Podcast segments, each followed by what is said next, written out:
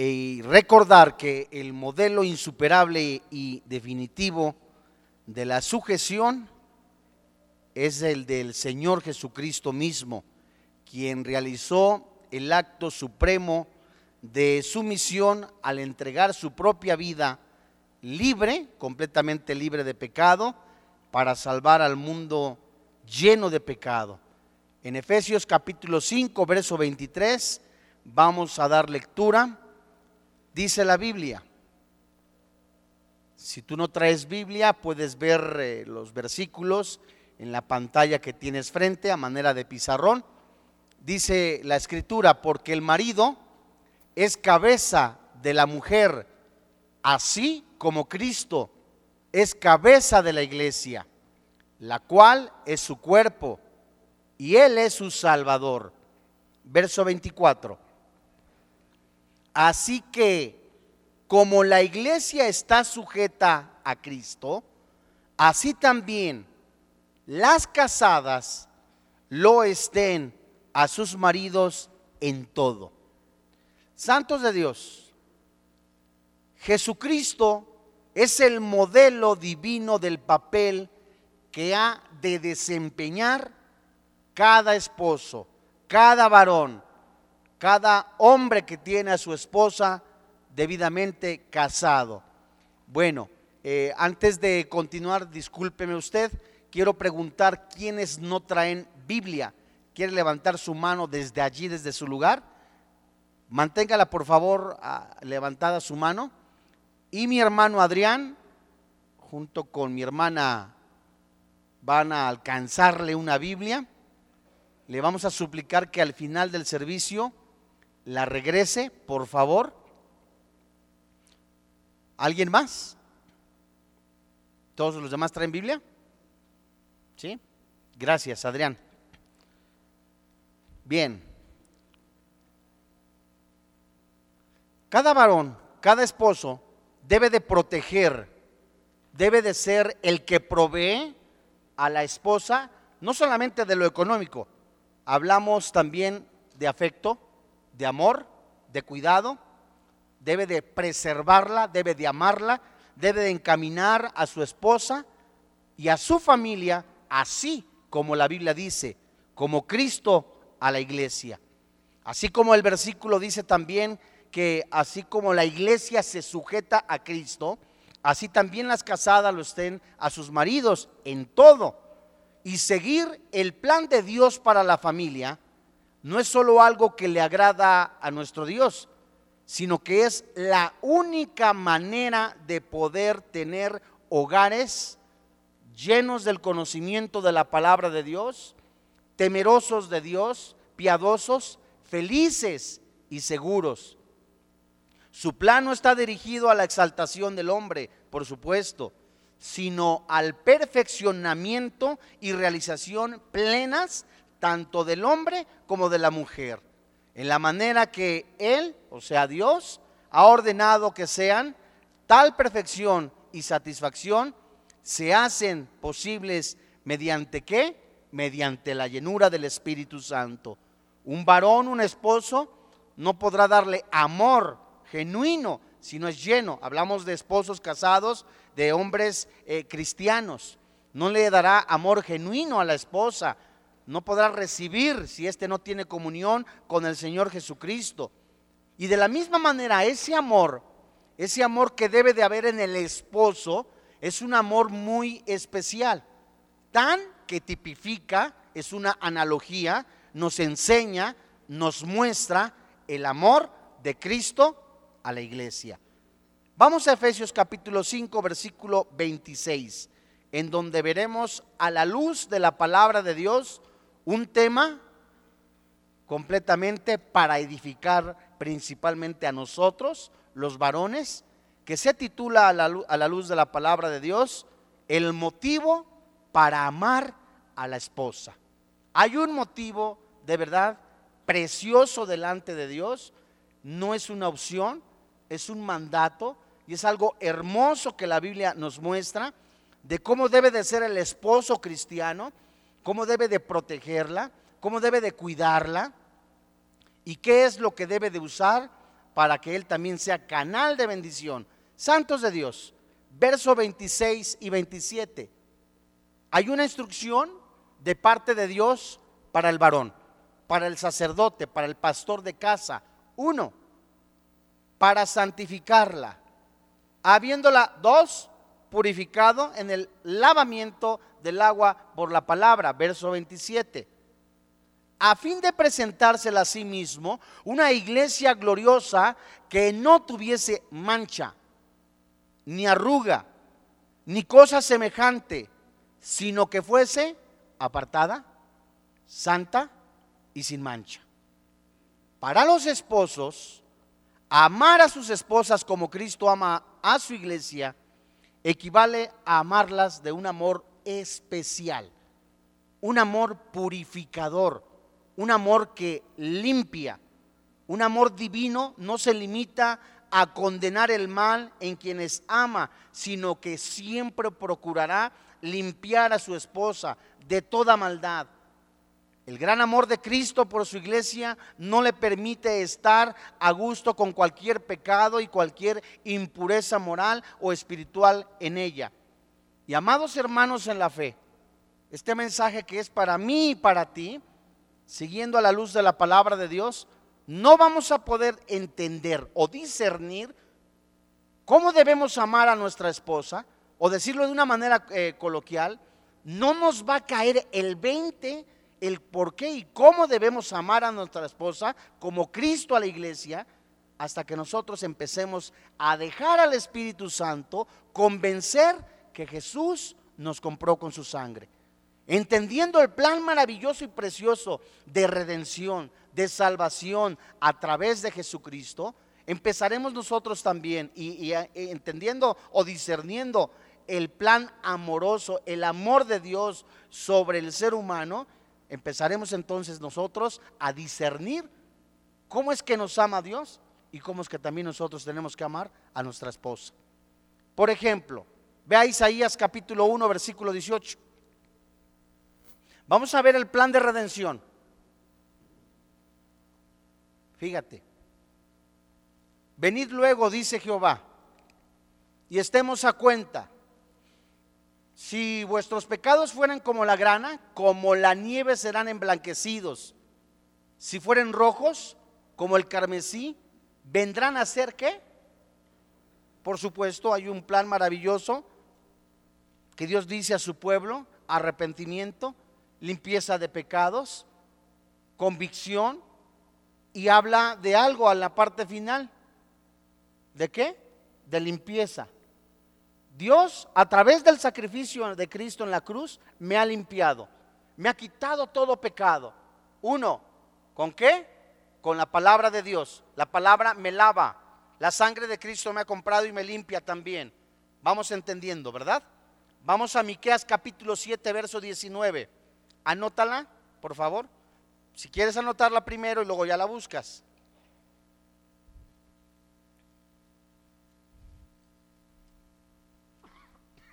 Y es que es tan profundo, hermanos, en la fe, es tan hermoso ver la misericordia, la bondad de parte de un Dios tan grande para con su creación, que nos ha aceptado con errores imperfectos, nos ha limpiado, nos ha purificado y de esa manera, santos de Dios, tenemos que amar a nuestra esposa, ¿verdad? Dice Miqueas 7:9. Él volverá a tener misericordia de nosotros. Sepultará, ¿qué? Nuestras iniquidades, es decir, él ya olvidó tus errores y mis errores. Te equivocas en el matrimonio, alguien se equivoca, olvidemos nuestros errores, sigamos adelante. Dice el versículo, y echará en lo profundo del mar todos qué? Nuestros pecados. Jeremías 31, 34. Capítulo 31, verso 34.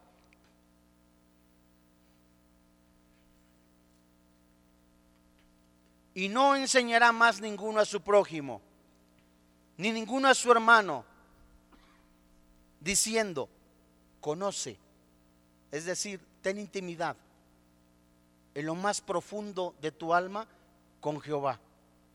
Porque todos me conocerán desde el más pequeño de ellos hasta el más grande, dice Jehová. Porque, ¿qué dice la Biblia? Perdonaré la maldad de ellos y no, ¿qué dice la Biblia? No me acordaré más de su pecado. Un creyente, santos de Dios, hermanos en la fe, es perdonado de todo, de todo pecado en el momento en que se deposita su fe, su confianza en el Señor Jesucristo como su Salvador y como su Señor. Después de esa purificación inicial y plena de pecado, yo ya soy salvo, reconozco a Jesús como mi Salvador personal, creo en la fe, porque la palabra de Dios me lo dice a mi espíritu, el Espíritu Santo me dice a mi espíritu que yo he sido comprado, que soy nueva criatura, que soy regenerado, ya Dios no me desecha, pero mi carne aún no ha sido qué? Glorificada. Sigo teniendo tentaciones, sigo teniendo aflicciones, es decir, sigo teniendo pruebas, es decir, sigo siendo imperfecto. Jesús cuando le lava los pies a sus discípulos, hay una enseñanza preciosa. Ya Dios te acepta, ya Dios te ha recibido, ahora tienes que seguirte lavando. Fíjate, dice Juan 13:10.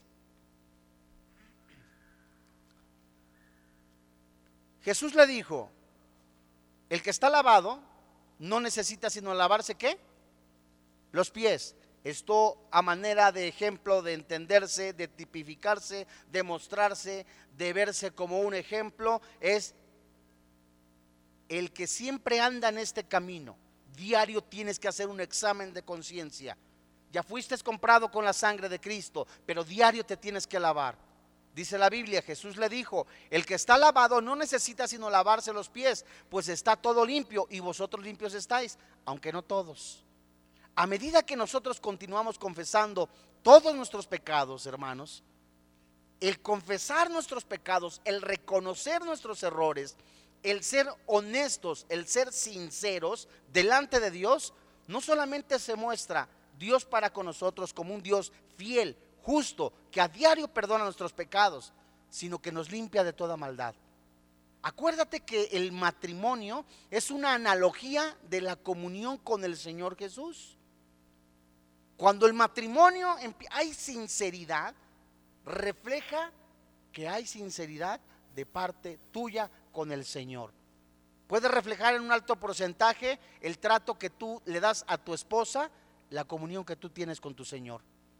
La palabra de Dios es el agente de la santificación. Leímos en Efesios.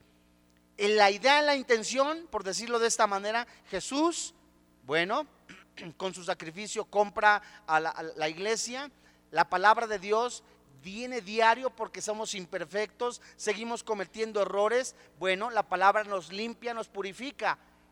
El pastor de casa, el sacerdote de casa, que es el esposo, es el responsable de disipular a la esposa, de encaminarla, de amarla, de protegerla, de sustentarla, de ser en toda su máxima expresión el que provee en el hogar. Vamos a Tito capítulo 3, verso 5. Así como Cristo a la iglesia. La palabra de Dios es el agente de esta santificación. Yo tengo que sentarme por lo menos una vez a la semana. Escucha con atención, esposo, varón. Tengo que sentarme con mi esposa leer un versículo, un, devocional, ser yo, primero ya pasé tiempo con el Señor, primero yo ya tuve una comunión con el Señor Jesucristo, ya dejé que, que el Espíritu Santo me llenara, abro la Biblia, que no sea solamente intelectual, sino vivir la palabra de Dios, de tal manera que yo también sea el canal que usa el Espíritu Santo para disipular a mi esposa. Y de esa manera, de esa manera santificarla. Dice Tito 3:5, nos salvó, no por obras de justicia que nosotros hubiéramos hecho, sino por su misericordia. ¿Por qué? Por el lavamiento de la regeneración y por la renovación. ¿En qué? Es el Espíritu Santo que redarguye. Es el Espíritu Santo que anima. Es el Espíritu Santo que te dice, vamos adelante. Es el Espíritu Santo que habla lo que el Padre quiere hablar al corazón de sus hijos. Y el sacerdote de casa, el pastor, el esposo, tiene que estar presto para escuchar lo que quiere decirle el Espíritu Santo a esa familia.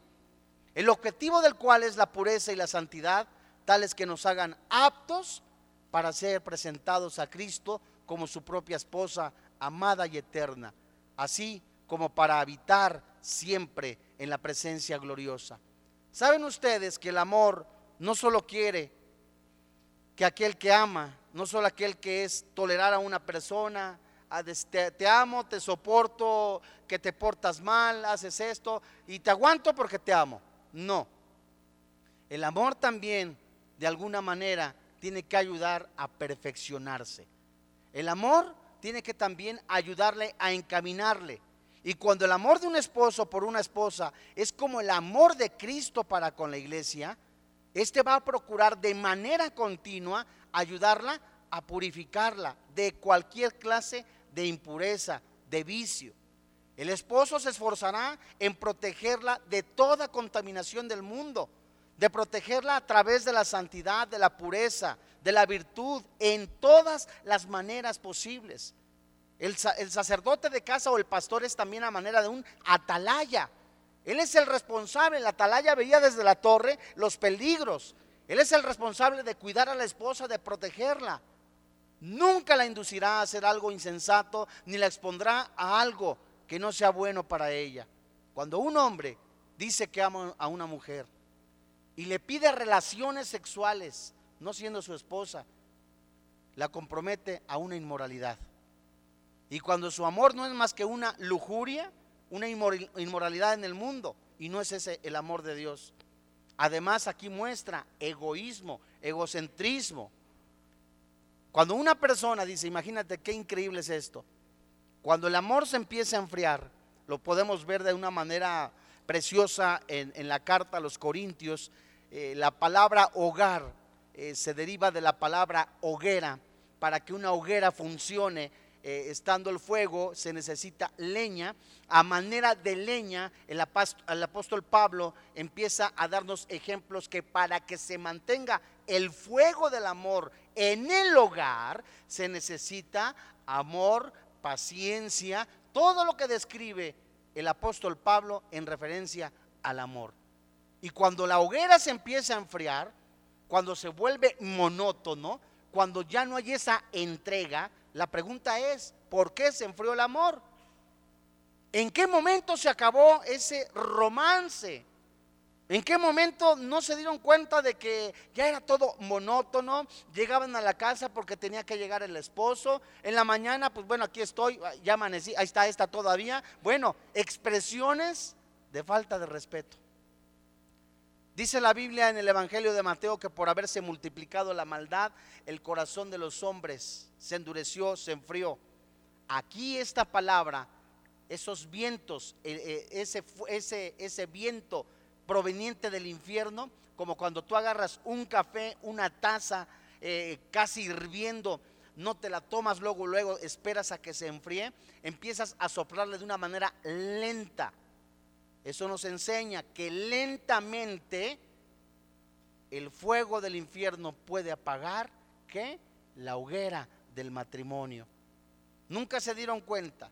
Y en el sentido de la gran grandeza y mayor, inmensurable, se pierde la entrega, ya no hay esa búsqueda, ya, ya no hay esa, e, e, ese amor tan profundo de decir, me quiero llegar a la casa. Eh, ¿Por qué? Porque muchos varones o varonas se han dedicado a cobrar únicamente amor y no a depositar amor. Se han llenado del centro de egoísmo.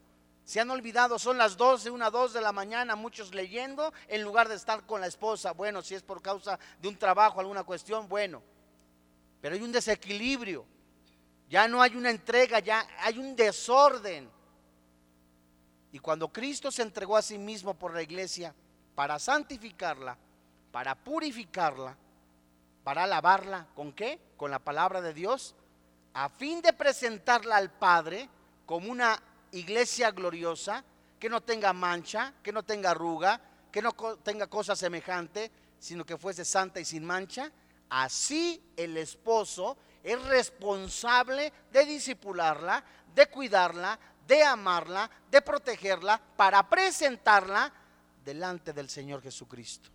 Eres tú el responsable, soy yo el responsable de disipular a nuestra esposa, cada uno de nosotros. Somos responsables de la purificación. Y esto, por supuesto, no es un acto ceremonial, no es algo simbólico que habla la palabra de Dios en la carta a los Efesios, es algo real y completo. Y la verdad contenida en esta bella analogía es que la gracia de salvación hace a los santos, a los creyentes, por medio de la obra purificadora de la palabra de Dios, a fin de que ellos ser presentados a Cristo como una iglesia pura, sin mancha. Y ese es el propósito en este mismo amor, que los esposos deben de qué? Cultivar la pureza, cultivar la justicia, la santidad de sus propias esposas. Podemos preguntarnos por qué se llega a romper el amor. ¿Qué sucede muchas de las veces? Vayamos a Efesios capítulo 5, versículo 31. Esto puede ser tan solo uno de las causas por las cuales se puede romper el matrimonio o no se debe de romper. La Biblia dice, cordón de tres dobleces, no se rompe. Fíjate que el matrimonio es algo tan precioso.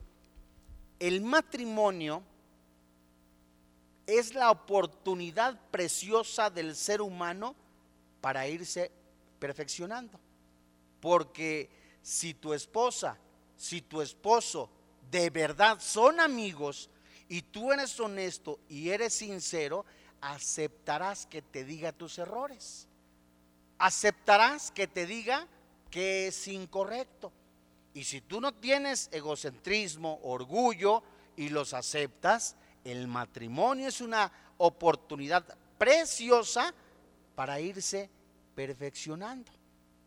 Vamos a ver qué dice Efesios capítulo 5, versículo 31. Por eso dejará el hombre a su padre y a su madre, y se unirá a su mujer, y los dos, ¿qué dice la Biblia? Fíjense, fíjense ustedes, para que un esposo ame a su esposa como Cristo ama a su hijo, es decir, a su discípulo, es necesario que la ame con un amor inquebrantable. Por supuesto que esta cita está apoyada también en Génesis capítulo 2 versículo 24. Pablo hace énfasis en la permanencia y en la unidad del matrimonio. Permanencia y la unidad del matrimonio. El principio de Dios para el matrimonio no cambió desde el tiempo de Adán hasta Pablo. Y tampoco ha cambiado hasta el día de hoy. Y una de las barreras más grandes para el éxito en el matrimonio es que uno o ambos cónyuges no dejen a su papá o a su mamá. Es un error catastrófico. ¿A qué se refiere? Que papá o mamá viva dentro de la casa. Que papá o mamá, aún decimos coloquialmente, no, haya, no se haya alguno de los dos cortado el cordón umbilical. No significa de alguna manera que no los honres. Esa es otra cosa y es también algo que Dios nos manda, honrarlos. Pero cuando de alguna manera, ¿sabes que eh, la, muchachita se regresó a la casa porque no la, la sopa maruchan se le echó a perder y el jovencito se enojó y se regresa. Ese es un error catastrófico. Los padres siempre deben de ser amados, tenidos en cuenta, cuidados pero ya no deben, escucha con atención y con mucho respeto te lo digo, no deben de controlar las vidas de los hijos una vez que se hayan casado. El matrimonio es una nueva familia que empieza y las relaciones de la familia anterior deben de cortarse concerniente a la autoridad y responsabilidad. Cuando la Biblia nos dice en Efesios 5:31, se unirá, esta palabra es del griego proscoyao, así se escribe, proscollao, y tiene el significado literal de pegar o juntar con cemento, una sustancia adhesiva. Los esposos deben de dejar a sus padres y unirse o adherirse el uno para el otro de forma inseparable. Rompen unos vínculos para establecer otros. Adiós papá, adiós mamá, adiós papá, adiós abuelito. No nos olvidamos de ti, pero ya somos una nueva familia. Y esa familia ya enfrentará sus propios retos. Esa familia va a ser dirigida por el Espíritu Santo, por supuesto, si lo permiten. Pero tienen que romper los vínculos y establecer unos nuevos porque son una nueva, una nueva familia. Y los nuevos tienen un carácter más obligatorio y permanente que los primeros. Así como el cuerpo de Cristo es indivisible, es decir, cuando tú recibes a Jesucristo, te adhieres al cuerpo de Cristo.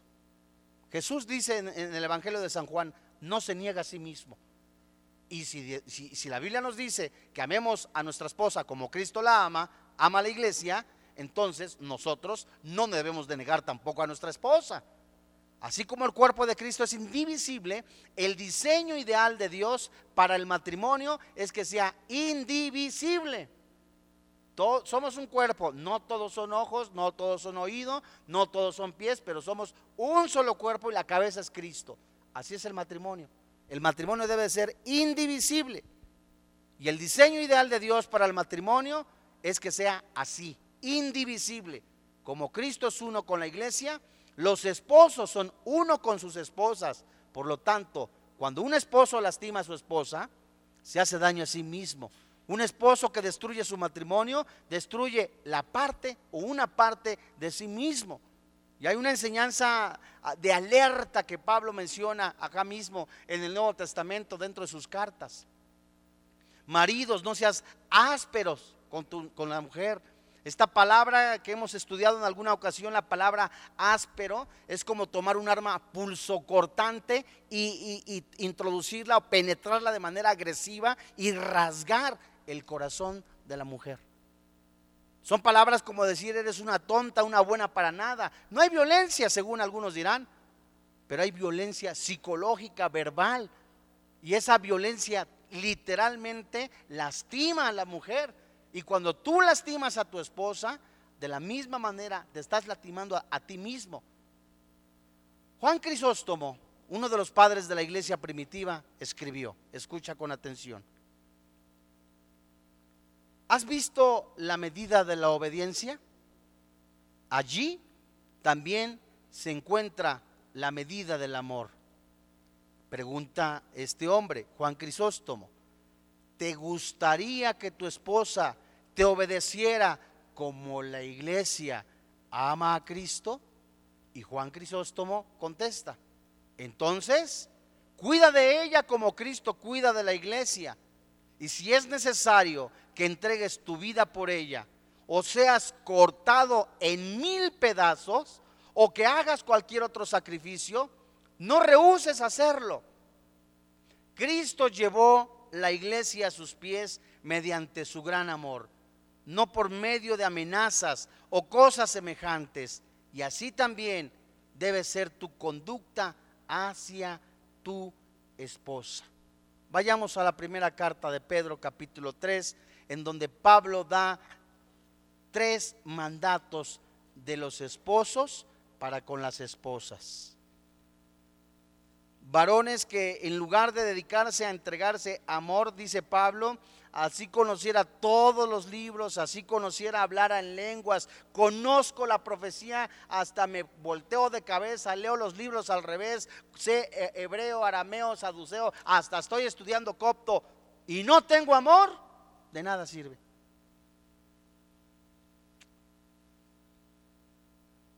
Es solamente una, algo ficticio en tu vida. Y lo principal es el amor, santos de Dios. Primera carta de Pedro, capítulo 3, verso 7. Y es, precioso, vamos a, darnos más, a, irnos un poco más rápido para ver este, eh, el misterio del cual habla Pablo de que es un matrimonio. Primera carta de Pedro capítulo 3, verso 7. ¿Lo tienes? Vosotros, ¿a quién le habla? A nosotros, a los maridos. Igualmente, vivid con ellas sabiamente, dando honor a la mujer como a vaso más frágil y como a coherederas de la gracia de la vida para que vuestras oraciones no tengan estorbo.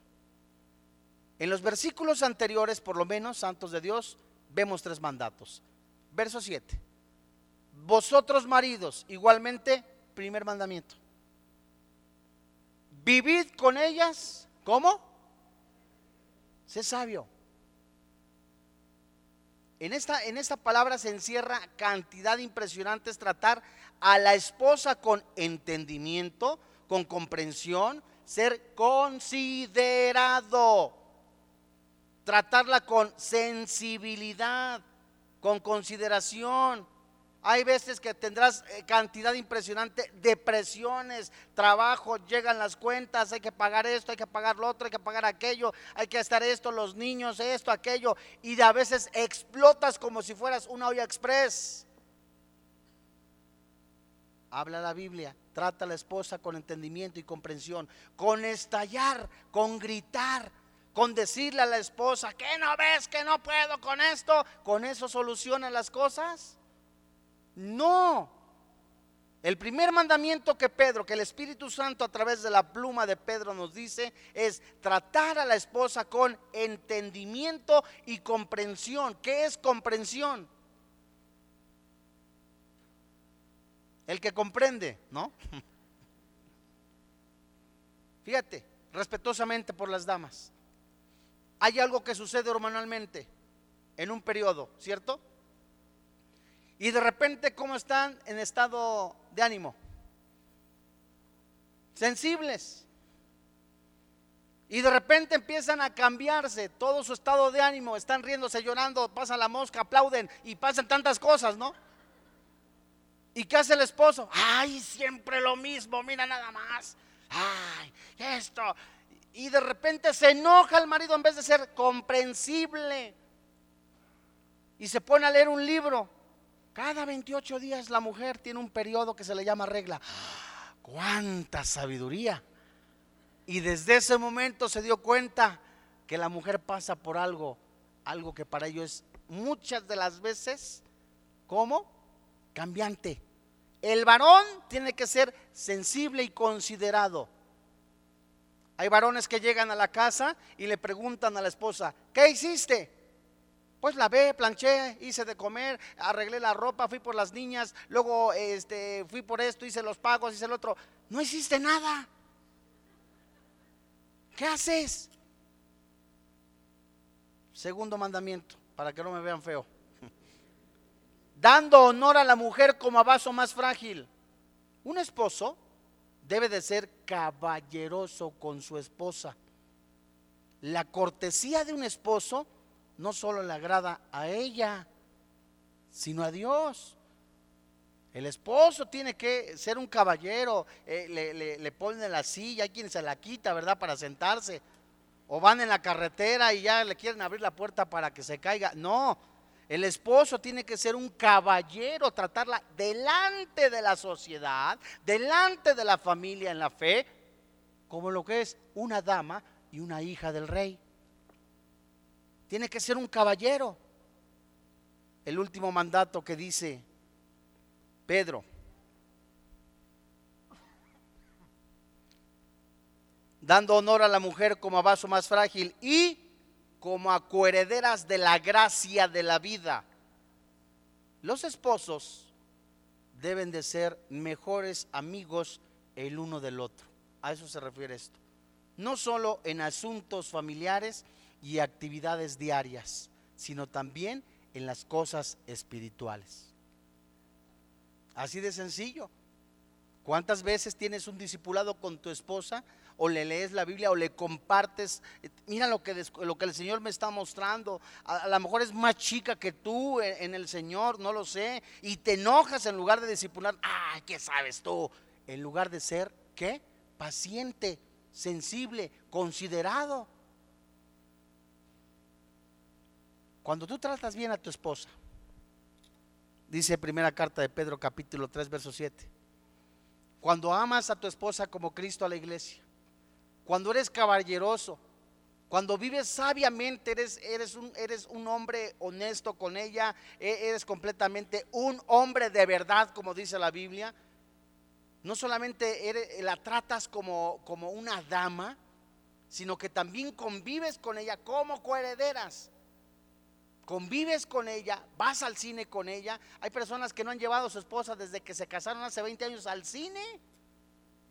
¿Y es pecado ir al cine? Es que no voy al cine desde que vi el, exorcista. Hazme favor.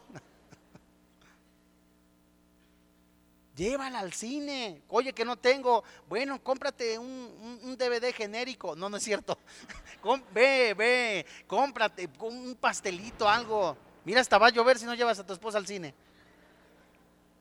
Trátala bien, ámala como Cristo a la iglesia. Cuando eso sucede, ¿qué dice la Biblia? Tus oraciones no tienen estorbo. Fíjate, no solo la esposa es receptora de amor, de cortesía, de consideración, de honor, sino que contribuye a la belleza y fortaleza de su matrimonio. Qué precioso que el esposo le diga a su esposa, qué bonita te ves, qué hermosa eres, mira qué bonito te arreglaste. O sea, que le haga sentirse como preciosa, que le haga sentirse como lo, como lo que es en la casa, importante. Antes de veras le decías, oye, qué hermosa eres, qué preciosa eres, tienes cuerpo de Coca-Cola tan bella. Ahora igual tienes cuerpo de Coca-Cola, pero de tres litros. No, no seas grosero. y la esposa se siente segura, se siente protegida. Ya por lo menos llevan un chocolatito. Mira, es la intención. Hazle un dibujito, te amo. Se siente amada. ¿Sabes qué estás haciendo? Estás dándole leños a la hoguera. Eso fortalece el matrimonio y además es un ejemplo y un legado de gran valor para quién? Para los hijos. Si los hijos ven que entre semanas estás como peleándote con ellos, ¿verdad? Y en la iglesia vienes de otra manera, es un pésimo testimonio. Hay inseguridad, hay confusión. ¿Cuál es el motivo para amar a la esposa? Efesios capítulo 5, versículo 32. Eso es un misterio, dice el apóstol Pablo.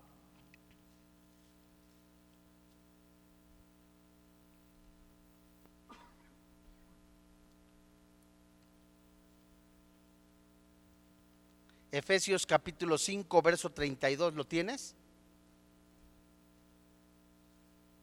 Grande es este misterio. Efesios 5, 32.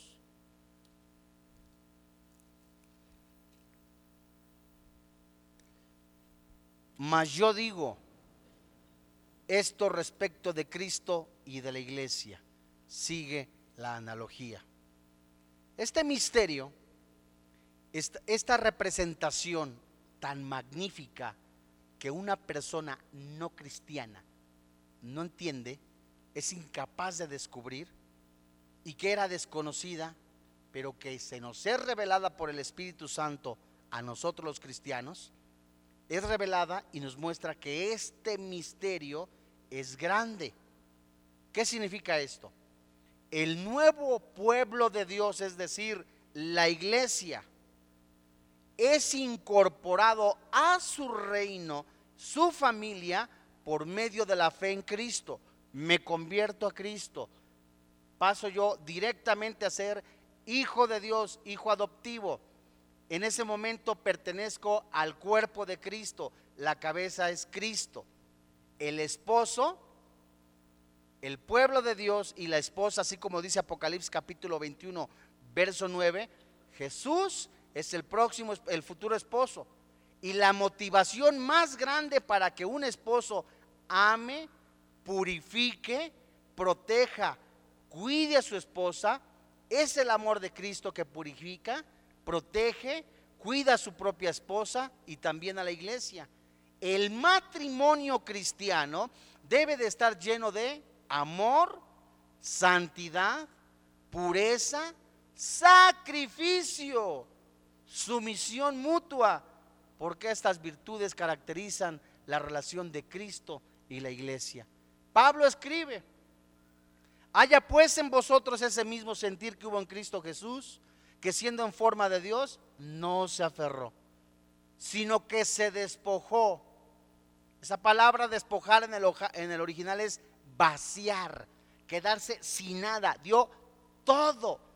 Y si Cristo es el modelo a seguir, varones santos de Dios, esposos, hermanos en la fe, si Jesús se vació literalmente, dio todo por ti, dio todo por la iglesia, se dio hasta sí mismo, hasta la muerte, fue obediente hasta la muerte, y no una muerte común, muerte de cruz, el esposo tiene que darse hasta la muerte por la esposa.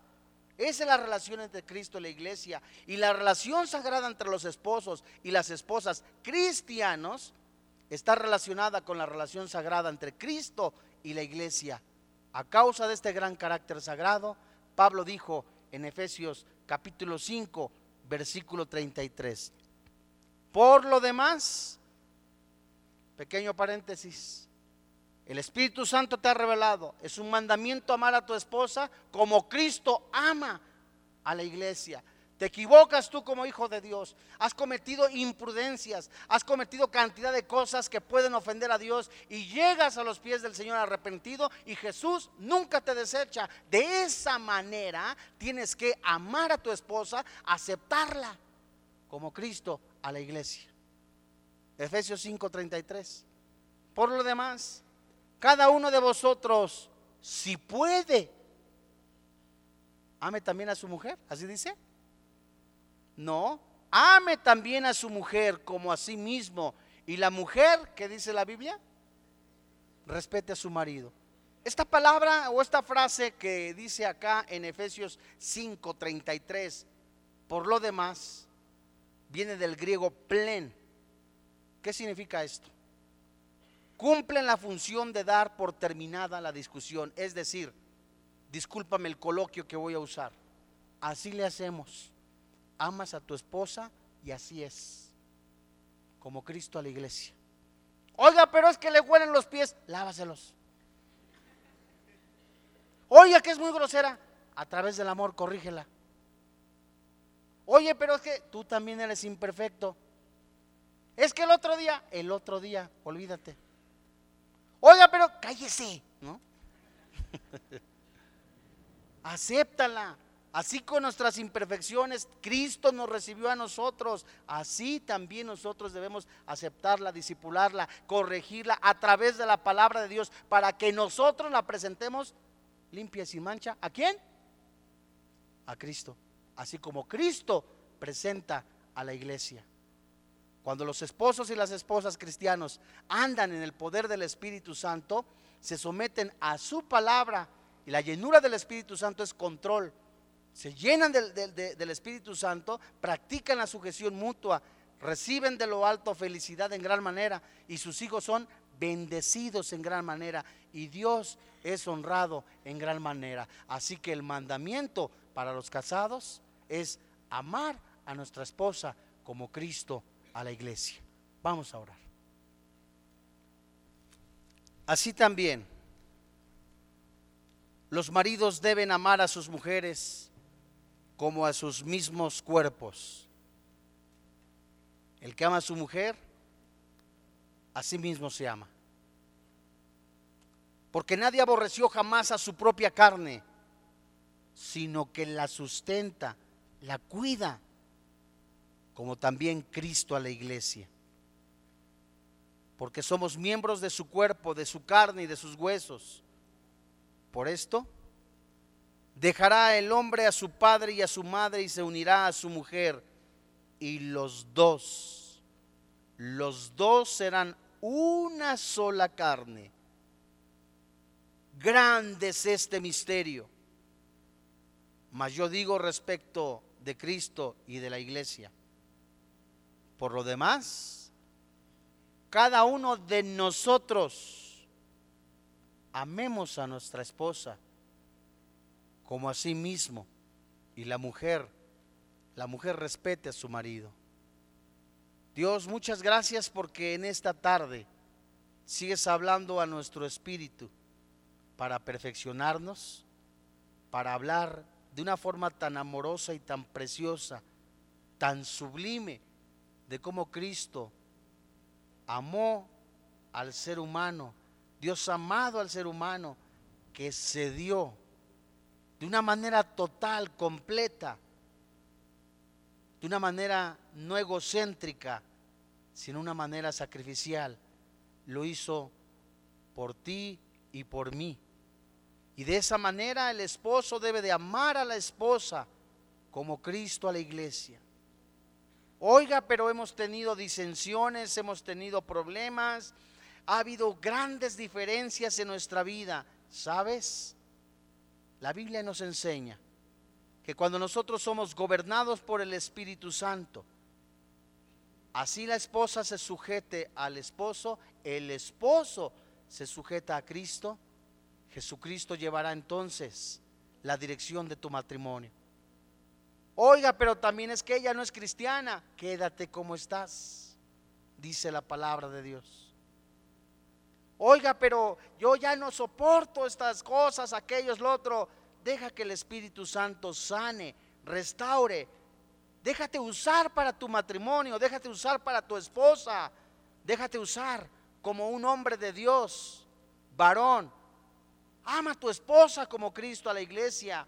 No la desprecies, no la critiques, sino por el contrario, anímala. Llénala con palabras dulces provenientes del amor de Dios. Llénala con la Biblia para que sea purificada y la puedas presentar al Señor Jesucristo, como así el Señor Jesucristo presente también a toda la iglesia. Hoy en esta noche, si de alguna manera hay matrimonios o varones o varonas que han sido lastimados, así como estamos con los ojos cerrados ahí, ahí en tu lugar, ponte a cuentas con tu Dios. En la manera que has tratado a tu esposa o a tu esposo, hoy es el día en que el Espíritu Santo habla a nuestro corazón, a nuestro espíritu, para perfeccionarnos, para amarnos. Dile ahí desde tu corazón, Dios, yo pongo en tus manos a mi esposa, a mi esposo. He sido lastimada, he sido lastimado. Ha habido violencia, ha habido críticas, me ha despreciado. Dile, hija, dile, hijo. Gracias, Señor, porque en esta noche tu Espíritu Santo sigue haciendo la obra en cada uno de nosotros. Ayúdanos, Espíritu Santo, a través de tu palabra guíanos para guiar a nuestra esposa, a nuestra familia. Gracias, papito, porque en medida que nosotros te busquemos, tengamos intimidad con el Señor Jesucristo, su precioso Espíritu ha de llenarnos y nosotros darle también amor como Cristo lo da a la iglesia. Gracias, papito, te alabamos y te bendecimos por quien vive y reina en nuestro corazón Cristo Jesús. Amén.